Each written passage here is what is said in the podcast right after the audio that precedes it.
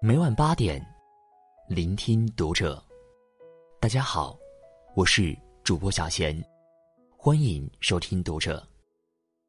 今天跟大家分享的文章，来自作者子时江夏。钱，是检验感情的最好标准。关注读者新媒体，一起成为更好的读者。莎士比亚说。钱是一根伟大的魔杖，随随便便就能改变一个人的模样。深以为然。很多时候，我们总觉得谈钱伤感情，殊不知，很多人际交往方面的问题都是不敢谈钱而产生的。好的关系，一定要谈钱。经常在网上看到有人问：同事总是让我帮忙订饭，还不给我饭钱。不知道是不是忘了，我如果直接开口要，会不会显得我小心眼儿啊？我是做英语老师的，我朋友总是跟我说自家孩子英语太差，让我有时间指导一下。可是我也很忙啊，而且就算外面报辅导班，还要按小时收费呢。我家是开商店的，我哥经常从我这拿些吃的用的，不知道该不该给他算钱。他也没主动给，我要是主动提，是不是显得太见外？太多的人，因为怕伤感情，生怕在一段关系中提钱，聊什么都行，一到谈钱就回避。然而其实，越不谈钱，感情越容易变质。一次不谈钱，以后就更谈不清楚了。久而久之，那些说不清道不明的利益纠缠，会让两个人的关系变得敏感又紧张。曾看过一则故事，因为母亲卧病在床，日常生活完全无法自己料理，需要专人照看。因此，家里四个子女轮番照料。然而，久病床前无孝子，日子久了，大家也开始厌烦，甚至相互推脱。又是计较小时候谁得宠，谁照顾多一些；又是抱怨说自己家条件没有别家好，让另外三家多出些力。一来二去，计较的多了，子女之间的关系变得岌岌可危，甚至演变到即使一点点小事也要争吵的地步。后来老大看不过去，于是摊开了面子，提议四家出钱，合起来聘请专门的护工照看。自打这之后，大家再也没为这事闹过，因为都出一样的钱，也没人好计较了。既为母亲提供了专业的照顾，又不会耽误自己的事儿，家里又回到了曾经的温馨氛围。逢周末，还会主动把母亲接来自己家聚餐。很多时候，感情出现问题，并不是因为钱的事，反而是因为不敢谈钱。多伦多道明银行在二零一五年间，对一千九百零二位恋爱中成年人进行了一个关于伴侣与金钱的追踪研究。所有参与者中，百分之六十二的人每周与伴侣至少谈一次钱。那些更频繁谈钱的伴侣也有更高的幸福感。每周至少谈一次钱的伴侣中，百分之七十八都感到幸福。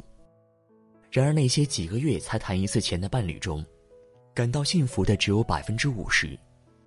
在讨论到关系中与金钱有关的错误时，排名第一的错误是拖了太久没有谈钱。关系问题从来不是钱的问题，而是原则的问题。你的付出要给对的人，那些不让你吃亏的人，才是真的值得你深交的人。不要让自己的付出。变得无价值。钱品好的人，人品不会差。司马迁曾说：“天下熙熙，皆为利来；天下攘攘，皆为利往。”谈钱是最能够辨别人心的。一个人是否拥有信得过的人品，谈钱就知道了。大学时期，曾有个关系很不错的朋友。有天突然打电话来，说是在外边处理一件急事，手机里的钱不够，让我先借他些钱应急。我心想事出紧急，为了不让他为难，马上给他转了些钱过去。谁知他回复说还是不够，我便又转过去了些。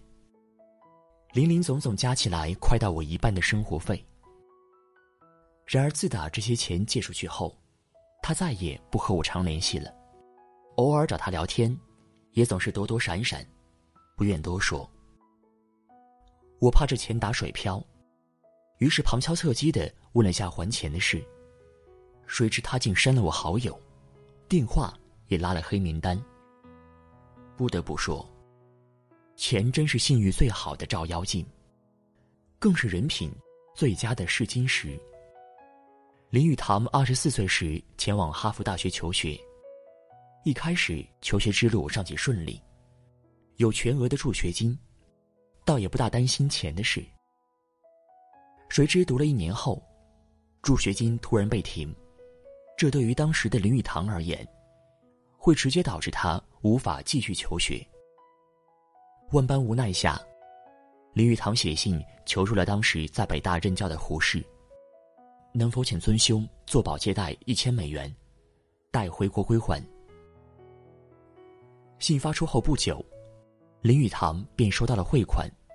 胡适回复：“这是你以后到北大的预支款，学成回国后，一定回北大工作。”因为有了这一千美金，林语堂顺利毕业。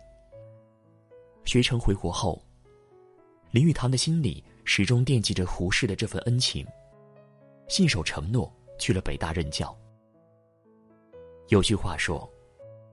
一个信守承诺、不占便宜、不忘恩负义的人，才算一个人品合格的人。肯在窘迫境地为你伸出援手的人，一定是用心待你之人。然而，能用信誉回报的人，一定是人品极佳之人。正如那句常说的老话：“钱品就是人品。”面对谈钱这件事。不遮掩，不回避，能大大方方面对的人，人品必不会太差。虽然钱不能衡量一切，但是可以让我们看清很多人、很多事。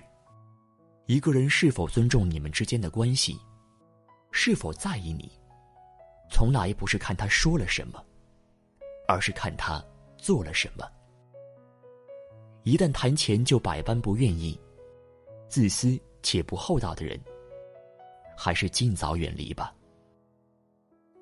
别在一段不敢谈钱的关系里沉溺。人与人的相交，本质是价值的交换。谈钱没有错，错的是没有原则和底线。好的交往一定要注意三个原则：一，不要借钱。给不值得的人，人的善意是很珍贵的，一定要给予值得的人。若是你借钱给人品不佳的人，不但丢钱不说，也会让你心里憋屈，对感情失去希望。二，救急不救穷，帮理不帮亲。老话说，亲兄弟还要明算账。不要因为你和某个人的关系亲密，你就可以不计较的付出所有。你以为你的付出会换来同样的回报，殊不知，是纵容他人罢了。绝境之处拉别人一把是应当的，是善举。然而，若是一味的不计较，最终也会让关系走向破裂。三，不要打肿脸充胖子。有多大能力帮多大忙。谈钱一定要在自己的能力范围之内，切不可为了充面子，做一些力所不能及的事情。钱虽不是万能的，然而是能在一来一往间，试探这世间的人情世故和人品素质的。愿意在你无助时借钱给你的人，一定是真心待你的人。能主动按时还钱的人，一定是人品靠得住的人，肯把利益关系拿到明面上交谈的人，一定是和你有深厚情谊的人。愿我们都能有不畏惧谈钱的意识，也愿我们每个人都能有自己的底线和原则。共勉。